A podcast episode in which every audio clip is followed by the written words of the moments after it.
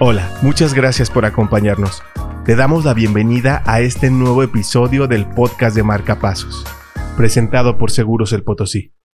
El día de hoy tenemos una gran invitada en este nuevo episodio del podcast de Marcapasos. Ella es Aime Arcila y es Project Manager Digital y asesora en productividad personal.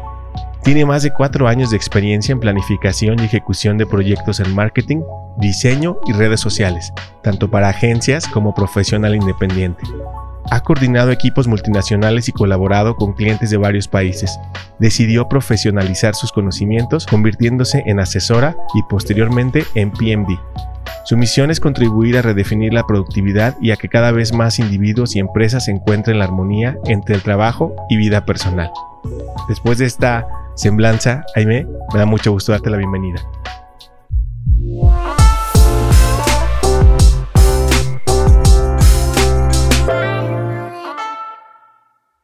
Muchas gracias, la verdad estoy muy contenta de, estar por aquí y pues estoy muy emocionada de compartir todo lo que venimos a platicar. Claro que sí, me da mucho gusto que haya surgido esta oportunidad para poderte tener aquí, porque es bien importante, ustedes se van a dar cuenta, amigos, agentes y promotores, cómo este tema de la productividad, la organización, poder tener esta productividad personal es todo un reto. Entonces, antes de entrar en materia con el tema, Aime, me gustaría primero que nos contaras un poco acerca de ti, que nos cuentes cómo iniciaste, cómo es que llegaste a crear esta serie de herramientas de productividad y organización. Cuéntame un poco. Bueno, pues yo en realidad estudié ingeniería en diseño y animación. En mis tiempos de estudiar yo estaba pensando irme hacia las películas. Ahí fue cuando descubrí que lo que realmente me gustaba era la publicidad y fue que me metí principalmente como diseñadora. Sin embargo, algo que siempre fue una constante en todos mis roles, en que estuve trabajando en diferentes agencias y sobre todo en proyectos de, de marketing, fue que lo que más me gustaba era la parte de como crear el proceso, los procedimientos y mantener una estructura, ¿no? Pasos que podamos seguir y que puedan ser fácilmente replicados. Eh, llegué a ser directora de campañas de marketing en una organización en, en Canadá y posteriormente fue cuando decidí lanzarme como emprendedora con diseño. Pero sí lo que pensaba era un, bueno, quiero tener una red eh, profesional, especialmente Instagram en ese momento, que no, no, tenía, y digo, algo que sea como pues de mi marca, ¿no? Que la gente me, me pregunte y pues me pueda encontrar. Y estaba pensando, bueno, no quiero subir nada más fotos, sino que me gustaría compartir algo, o sea, realmente aportar algo y decidí hablar acerca de mi viaje con el emprendimiento, quizá para pues motivar a más personas que estuvieran en la misma situación. Eh, sin embargo, yo siempre he sido muy fan de, la productividad y eso es lo que me ayudó a mí a organizarme mejor como emprendedora y poco a poco como que se fue dando que mientras compartía sobre mi productividad y cómo me organizaba, pues más personas se fueron interesando hasta que llegó un punto en el que pues me di cuenta de que decidí eso convertir con una marca, una marca eh, separada exclusiva de productividad y fue cuando ahí tomé muchos más cursos, obviamente, para poder crear este nuevo emprendimiento totalmente enfocado en el mundo de la productividad personal. Pero una productividad no como la que nos han vendido, sino una productividad más personal y, consciente, que es justo desde lo que yo quería compartir con el paso del tiempo me di cuenta que lo que más me gustaba hacer era apoyar a emprendedores, que eran lo que, los que sufrían más con, pues, con este tema de la organización. Y tanto los que son emprendedores 100%, como los que son freelancers, como los que son godines, pero además tienen su emprendimiento, ¿no? Entonces, eh, siempre hay esa batalla constante con el manejo de tiempo. Y fue más o menos ahí que decidí enfocarme un poco más a emprendedores y convertirme en project manager digital, ¿no? Para poder apoyarlos de una forma eh, sea más profesional, eh, que esto combinado con, con, la productividad creo que no, me permite eh, ayudar a las personas a, encontrar ese equilibrio entre la parte de sí tengo mi emprendimiento y mis metas y mis sueños y yo quiero trabajar por ellos, pero también el disfrutar el momento y no desvivirme por mi trabajo, que eso es algo que a mí es parte de, de, mi historia, ¿no? Que siempre comparto. Yo toda mi vida fui como la estudiante estrella, que siempre sacaba 10 y estaba en miles de concursos y eventos y cosas, y me enfocaba tanto en la parte profesional que eso llegó a afectar mi salud. Ahí fue cuando hice, cuando toqué, bueno, no toqué fondo, pero sí fue como una advertencia eh, médica de que si no me cuidaba, pues las cosas iban a, a no tener un, poner un punto de no retorno que fue cuando realmente me, sacudí y empecé a cambiar mi perspectiva, ¿no? Con respecto a, a lo que es el, el, trabajo y la vida personal y cuidarme a mí misma. Y fue cuando me di cuenta de que yo soy mi principal recurso. O sea, al final ninguno de, mis metas profesionales se van a poder cumplir si yo no estoy bien, ¿no? Entonces fue un poquito cuando me metí más de lleno a este mundo y esto más o menos se alineó con, con todo lo que te compartía, ¿no? De cuando creé mi cuenta y compartí sobre productividad y me gustaba transmitir este mensaje también con las personas y pues una cosa llegó a la otra y aquí estamos. Pues me da mucho gusto, Jaime, todo este proceso por el que has pasado. Me llama mucho la atención cómo es que tú misma te diste cuenta de que los seres humanos tenemos esta necesidad de poder eh, equilibrar, de poder balancear nuestro trabajo con nuestras actividades del día a día, ¿no? En el dado caso, si eres agente, probablemente si eres papá, pues tienes hijos, si eres mamá y tienes hijos, o aunque no los tengas, pues tenemos una serie de actividades en el día a día que tenemos que saber organizarnos, tenemos que saber balancear y equilibrar todo esto para que no nos llegue el burnout o para que no, nos, no tengamos este problema como mencionas de salud, en dado caso, algún problema de salud más grave en donde ya podamos comprometer nuestra familia, nuestras relaciones, etcétera, ¿no? Entonces, podríamos poner sobre la mesa, podrías poner una definición, por así decirlo, de lo que es la productividad personal. No sé si me puedas contar un poco. Sí, claro. Pues como te comento, creo que desde, bueno, en mi caso desde que era pequeña recuerdo que nos han vendido la idea de que para ser exitoso pues tienes que hacer más, ¿no? Y es que en realidad la palabra productividad eh, tomó auge más o menos desde la época industrial en que la productividad como tal era cuántos productos producía una empresa, aunque suene medio redundante. O sea, entonces si una empresa eh, hacía, no sé, 100 eh, vasos al mes, y otra hacía 150 vasos al mes, pues una más productiva que la otra, ¿no? Y al, final era una medida de, las empresas, de, de, cómo estaba su producción. Pero eventualmente eso también se empezó a aplicar a las personas y el que hacía más era más productivo. Sin embargo, las personas no funcionamos como, pues, como industrias, ¿no? Y no se trata de, no es como una computadora de que en el momento que yo la toco está el 100 y me va a funcionar, sino que nosotros pues tenemos a lo largo del día, a lo largo de nuestras vidas, pues diferentes ritmos, diferentes procesos y diferentes formas de, de producir. Y creo que todos hemos notado, que no es lo mismo la cantidad de trabajo que hacemos cuando estamos al 100 que cuando estamos cansados o no nos podemos concentrar o no encontramos nuestra creatividad. La, el mismo, la misma cantidad de trabajo la podemos hacer más rápido o más, o más lento. Entonces, eh, la productividad personal es esa nueva perspectiva que te brinda de sí, o sea, ser productivos, pero aplicados a, pues, a las personas, a quiénes somos y a cómo funcionamos. Y por eso aquí es muy importante el autoconocimiento. Y para mí, eh, la definición de productividad personal, la que yo le doy, es diseñar, planificar y realizar acciones que te permitan cumplir tus metas y gozar de una vida balanceada, plena y alineada contigo. Para mí eso es muy importante, ¿no? El, alcanzar tus metas mientras disfrutas del proceso, pero que sea algo que tenga que ver con quién eres y no de quien te dicen que debes ser o lo que te dicen que tienes que, que lograr, sino de lo que tú realmente quieres lograr. Me gusta mucho este, este concepto. De repente, como dices, escuchamos la palabra productividad y nos imaginamos que somos así como unos robotcitos que generamos, eh, nada más nos tenemos que dedicar a generar pólizas. Pero, pero la realidad es que, es que hay toda una serie de contexto alrededor que no nada más es esa parte de ser productivo como tal o de producir un, un producto, sino más bien se refiere este, este cambio, esta redefinición, por así decirlo, de la productividad tiene que ver con hacerlo más consciente y, y bueno, ¿qué recursos normalmente son los que tenemos en esta parte de la productividad personal? ¿Cómo podemos determinar de alguna forma un punto de partida para poder entender esta productividad personal? Ya nos dijiste la definición, pero ¿cuáles son estos recursos que normalmente nosotros tenemos como personas para poder eh, mejorar en esta parte de la productividad personal?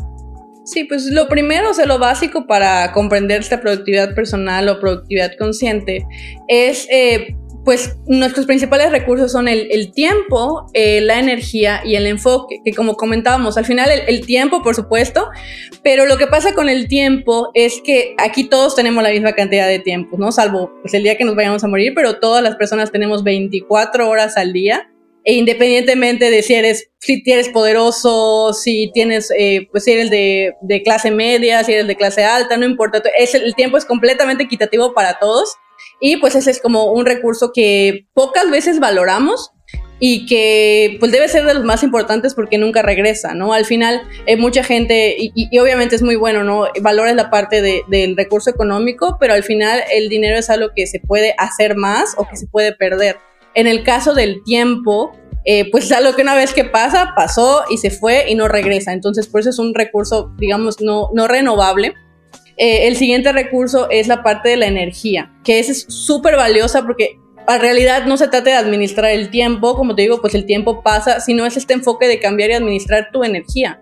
Porque nosotros tenemos, digamos, como un tanque de, energía, o sea, lo podemos imaginar como nuestro tanque de, de gasolina, que cuando se nos agota, pues ¿qué hay que hacer? Recargarlo. Pero ¿cómo se recarga? Descansando, tomándose breaks. Y muchas veces este concepto de la productividad como dañino nos hace ver esta parte de descansar como tóxico, ¿no? Y es cuando en realidad no es que sea, si no lo haces, no vas a recuperar ese tanque. Y si tú trabajas, te quedas trabajando en energía de reserva. Y eso es lo que muchas veces nos lleva a problemas, tanto de a nivel tangible, en cuanto que seguramente has trabajado desvelado en algún punto y que cuando ves al día siguiente cómo te fue, te das cuenta que escribiste todo mal y que las ideas no fluían bien. Eh, a mí me ha pasado varias veces como la parte física, ¿no? Como la parte de la salud. vivir en energía de reserva, pues nos trae también muchas consecuencias de salud. Entonces, al final se trata de conocer nuestra energía, por eso entra mucho la parte del autoconocimiento y eh, poder entender en qué momentos tenemos más, en qué momentos tenemos menos y cómo podemos gestionarla y crear más, ¿no? Al final. Y pues el tercer recurso es la atención que realmente mucho se ha platicado de que cada vez la, la, cantidad de atención que podemos mantener se va disminuyendo conforme aumenta toda esta parte de, pues, de las redes sociales, del internet, de pues, que queremos inmediatez. Y realmente la atención es un recurso valiosísimo. Eh, en personas, empresas, compañías se pelean por tu atención, ¿no? Incluso los anuncios que nos salen, al final pagan para poder tener unos segundos de tu atención. Y efectivamente es, algo muy, muy limitada esta cuestión de la atención y, el enfoque. Eh, tenemos que aprender a, cómo nutrirla y trabajarla porque al final se puede entrenar para poder mantener el enfoque por más tiempo porque creo que al final es una de las principales eh, obstáculos al momento no solo de emprender sino también de trabajar no nos podemos sentar ocho horas pero podemos haber estado distrayéndonos con, con el teléfono con las redes con el voy a investigar esto y luego a veces esas investigaciones pequeñas se convierten en un enorme eh, como un loop de que investigamos otra cosa, investigamos otra cosa, investigamos otra cosa y nunca terminan y al final el trabajo como tal fue poco. Entonces, lo que es la, la atención es otro recurso que también tenemos que cuidar. Entonces, va haciendo, logrando este balance entre el tiempo, energía y eh, el enfoque, es de donde partimos para crear esta parte de la, de la productividad personal de este primer punto de la productividad personal surge esta palabra que, mencionas que tiene que ver con autoconocimiento. Es decir, a veces vemos personas que incluso dices, eh, las ves muy activas o con mucha energía, dices, oye, ¿cómo le hace esta persona? Eh, pero algo muy importante yo creo que considero es no precisamente compararnos con los demás, sino más bien primero conocernos, porque al final del día esa persona que trae esa energía o esa administración en cuanto al tiempo, pues tiene también sus momentos en donde va a bajar. Entonces hay que autoconocernos, hay que hacer este análisis de nosotros mismos, de nosotras mismas, y de alguna forma poder entender cómo puedo maximizar ese recurso del tiempo porque es limitado, cómo puedo también encontrar mi mejor el momento, el momento perfecto en el que tengo más energía y también el momento en el que puedo enfocarme en hacer ciertas tareas, en atacar ciertas tareas en el día. Y bueno, pues es lo que nos va a ir compartiendo Aime conforme vamos a ir avanzando aquí en el podcast. Ahora, esto que me mencionas, eh, pues yo creo que está muy ligado a esta parte de poder organizarse, ¿no? Poder organizar nuestros horarios, pues de acuerdo a cómo somos, a cómo nos autoconocemos. Sabemos también incluso a veces las actividades que hay en el día, es decir, a lo mejor si tú tienes hijos y eres agente y no sé, tienes que ir por ellos a la escuela, pues a final de, cuentas, por más que tú quieras organizarte, tú a esa hora tienes que estar conectado en, ir por tus hijos al colegio o, llevarlos a comer, etcétera, ¿no? Entonces, ¿qué nos dices de esta parte de organizar nuestros horarios, Jaime?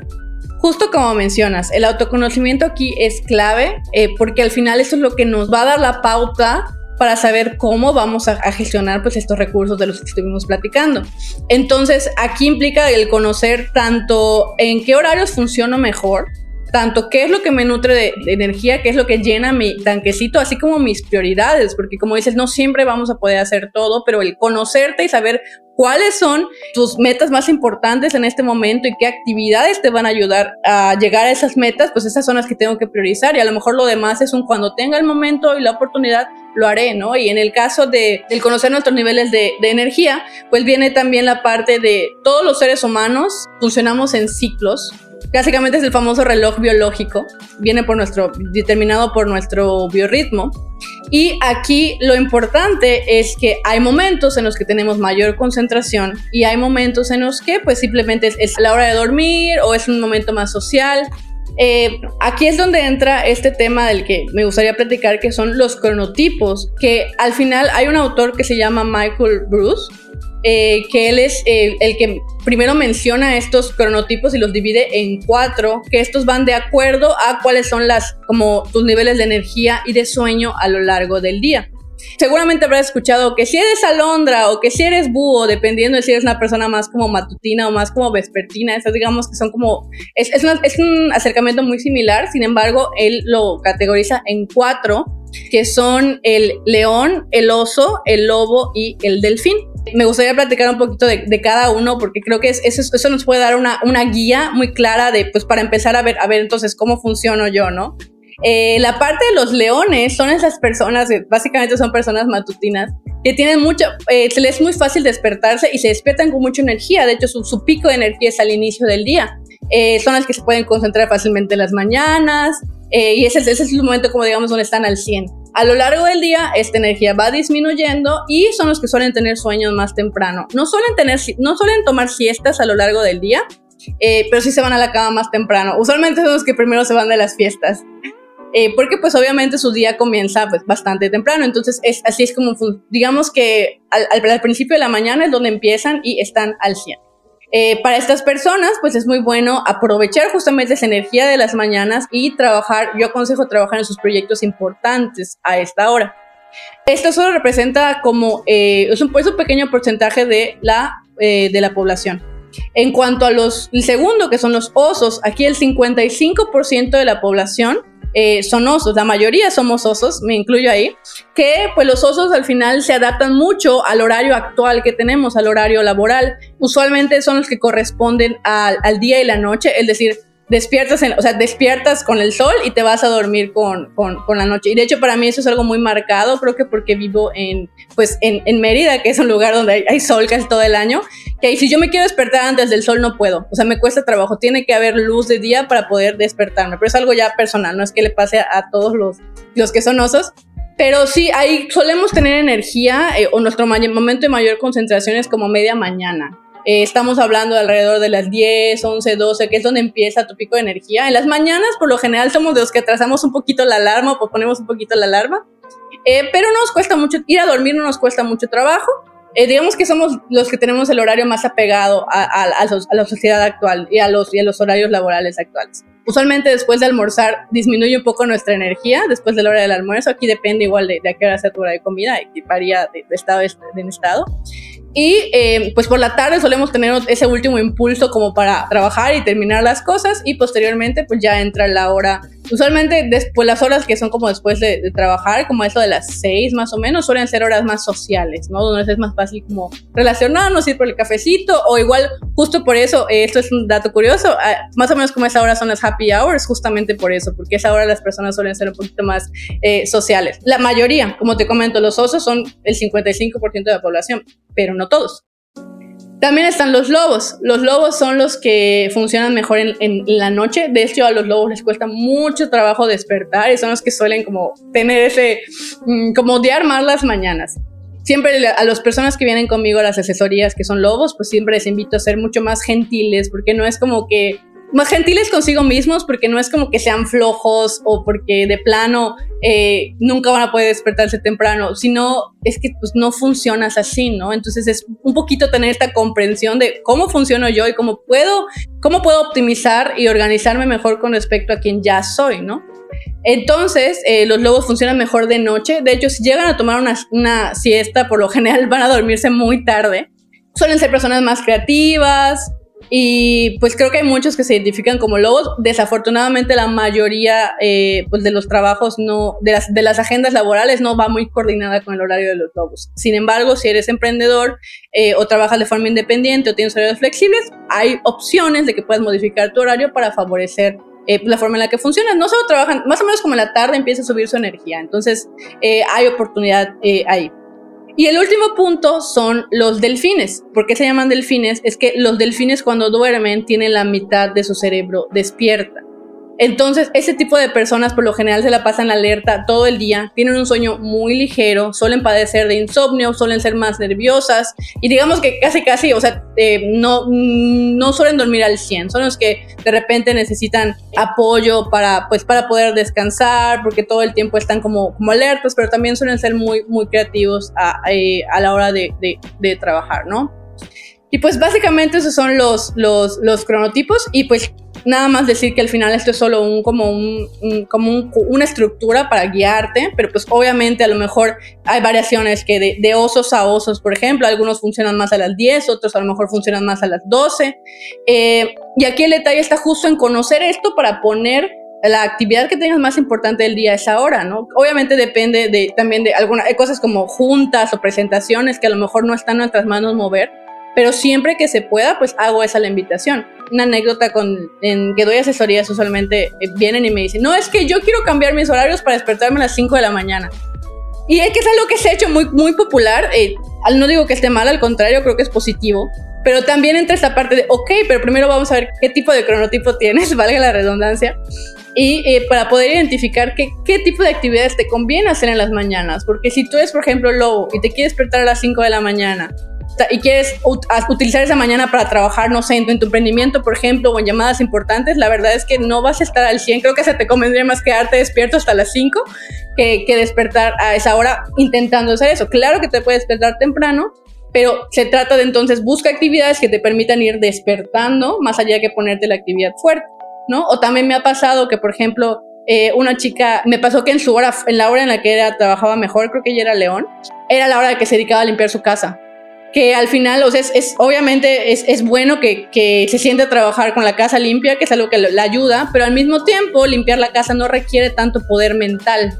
Entonces ahí es donde cambiamos, hicimos ajustes a sus horarios para que en esa hora se dedique a su proyecto importante y buscamos otro momento en el que pueda dedicarse a limpiar la casa, que realmente, o, o por ejemplo, mucha gente que checa sus correos cuando no se da cuenta que en realidad esa es tu hora importante, o sea, como aprovecha esa hora de, de, tu día porque es tu hora más, más, más fuerte, en la que tienes más energía, en la que te enfocas mejor, en la que puedes eh, trabajar en tareas eh, importantes y no la uses o no la desperdicies, por decir así, revisando correos. Híjole, esta herramienta del cronotipo está excelente, está súper interesante porque nos ayuda precisamente en el punto uno que hablábamos acerca de podernos autoconocer Híjole, está bien interesante porque no nada más para uno. Imagínate uno como agente, eh, digamos, hasta en la misma casa, ¿no? O sea, tu pareja. Tú puedes ser un oso y, ella puede ser un león, ¿no? O al revés. O tú un lobo y ella un delfín, o ella un oso y tú un león, no sé. Todas estas combinaciones, como a nivel personal, primero debemos comprenderlas. Y luego me surge otra, surge otro tema, Aime, porque nuestros clientes. A lo mejor yo soy un, un lobo, pero mi cliente es un león. ¿No? O a lo mejor yo soy un delfín, pero mi cliente es un oso. Entonces, ¿cómo debo de adaptar esta productividad debe de estar adaptada o alineada, como decíamos, intentar crear este balance porque se vuelve una complejidad, ¿no? A lo mejor yo soy de despertarme muy temprano y quiero empezar a trabajar, no sé, en mi casa, ahora que se puso de moda también, bueno, por necesidad el, home office, a lo mejor yo quiero empezar a trabajar muy temprano, pero despierto a todos, a todos en la casa, que todos son osos o todos son lobos, imagínate, entonces eh, pues hay una falta de comunicación, de armonía, por eso es importante esta parte del cronotipo, nos da un muy buen punto de partida para que nos podamos autoconocer ser podamos decir, sabes que yo soy lobo, yo soy delfín, yo soy oso, y eso me ayuda también a, entender, en este caso, a, mis compañeros, las personas con las que vivo primero, eh, luego a, las personas a las que sirvo, en este caso a mis clientes, cómo eh, entender que a lo mejor hay algunos que van a preferir verme más tarde, como dijiste, verme en un café, vernos en un, lugar distinto, que verlos muy temprano, ¿no? Y, esto que tú hablabas de los ciclos, de los ciclos de, de productividad, pues tiene mucho que ver con eso, ¿no? Hay personas que funcionan mejor temprano. Esto que tú nos acabas de decir nos hace todo el sentido del mundo porque nos damos cuenta de que, bueno, no todos somos a lo mejor del club de las 5 de la mañana, a lo mejor algunos sí somos, a lo mejor algunos no somos, pero luego surge esta presión como de que si no estás despierto ya a las 5 y generando, estás mal, ¿no? Y, acabamos de decir que se trata de crear un balance. A lo mejor habrá quien le funcione a las 5 de la mañana, pero va a quien le sea totalmente... Imagínate un delfín que no duerme bien, que la mitad del tiempo en la noche está despierto o alerta o esté escuchando los ruidos que hay en su, en su calle, en su colonia, no lo sé, y tú lo, lo, despiertas temprano, ¿no? Va a hacer sus llamadas y sus actividades productivas con un genio y al final del día pues no se va a generar el resultado. Entonces, no sé qué opinas de todo esto. Sí, totalmente. Tengo, de hecho, muchas opiniones con respecto a lo de las 5 de la mañana, porque como eh, pues, especialista en productividad, mucha, en, la mente de muchas personas lo significa que yo me despierto a las 5 de la mañana. Lo cierto es que no, o sea, yo siento que al final se trata de ver qué te funciona a ti. O sea, conozco el, el, trabajo de, del autor del libro del Club de las 5 de la mañana y la verdad es que la idea es, es buena porque al final eh, se trata de encontrar ese espacio para ti, ese momento para ti y muchas veces si eres, eh, si tienes trabajo, si tienes hijos, pues a las 5 de la mañana, cuando todos están durmiendo, es una muy buena hora, eh, pues para tener, para tener ese momento antes de que empiece a correr el mundo, antes de que tenga que vestirme para ir a trabajar, antes de que tenga que preparar el desayuno, pues justamente es una hora muy, muy buena para tener contigo. Y lo que sí es verdad es que nuestras mañanas eh, son un tesoro en cuanto a que cuando despertamos somos un papel en blanco. Por eso usualmente no recomiendo como ni mirar redes ni contestar mensajes en la mañana, porque a lo mejor, porque es cuando puedo tener este contacto realmente con mis propios pensamientos y con la, con la persona que soy. Porque a muchas personas les gusta escribir, les gusta meditar, o a lo mejor simplemente relajarte, eh, no sé, con tu taza de café y no pensar en nada. Eh, porque es muy bueno, porque si yo entro a redes sociales y de repente veo que salió una noticia de que, no sé, hoy justamente en la mañana vi algo de que el cambio eh, climático en el 2040 va a empeorar y no sé qué. Entonces inmediatamente empiezas a tener esos pensamientos de, ay, ¿qué va a pasar? Y la frustración y todo. Entonces desperdicias ese momento en el que estás en blanco completamente. Yo siempre digo que lo primero que, que consumes en la mañana, tanto a nivel... Eh, alimentación como a nivel contenido, como a nivel pensamientos y todo, es muy, muy valioso. Entonces, sí, o sea, sí, la mañana es un tesoro, pero eso no quiere decir que te tengas que despertar a las 5, ¿no? Justo ayer platicaba en mis historias de que cuando llevo a la, a la universidad, hubo como un año que me tocó un horario de entrar a las 9 de la mañana más o menos, y todos, mi familia, mis papás, mi hermana entraban a las 7. Entonces, que yo me despertara a las 5 era un caos porque todos están ocupando el baño y están corriendo y tienen prisa y que la desayuno, no sé qué. Entonces, yo de hecho me mantenía dormida lo más que pudiera y a las 7 que ya todo se iba, entonces despertaba y podía tener todo ese momento completamente sola y disfrutar el tiempo conmigo. Y eso era lo que me hacía sentido en ese momento de mi vida.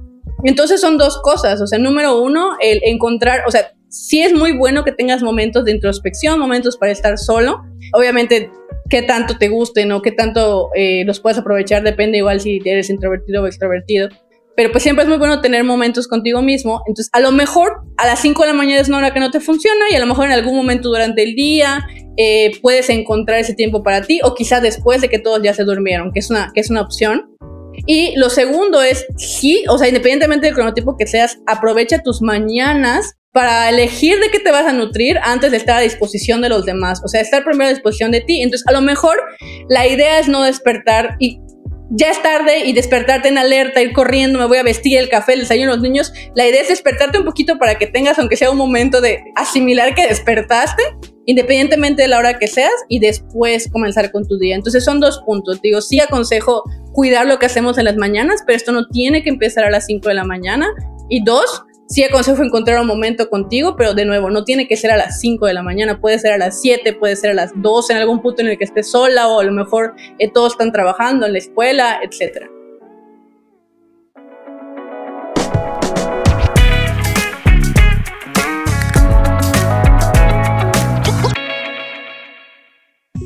Hola de nuevo. ¿Qué te ha parecido este episodio? Ha sido de mucho valor, ¿verdad que sí? Sabemos que el tema de la productividad es muy importante para tu crecimiento como agente, así que decidimos dividir esta entrevista en dos episodios y puedas sacarle el máximo provecho a lo que nos compartió Aime. Te recomendamos estar al pendiente del siguiente episodio. No te pierdas la segunda parte.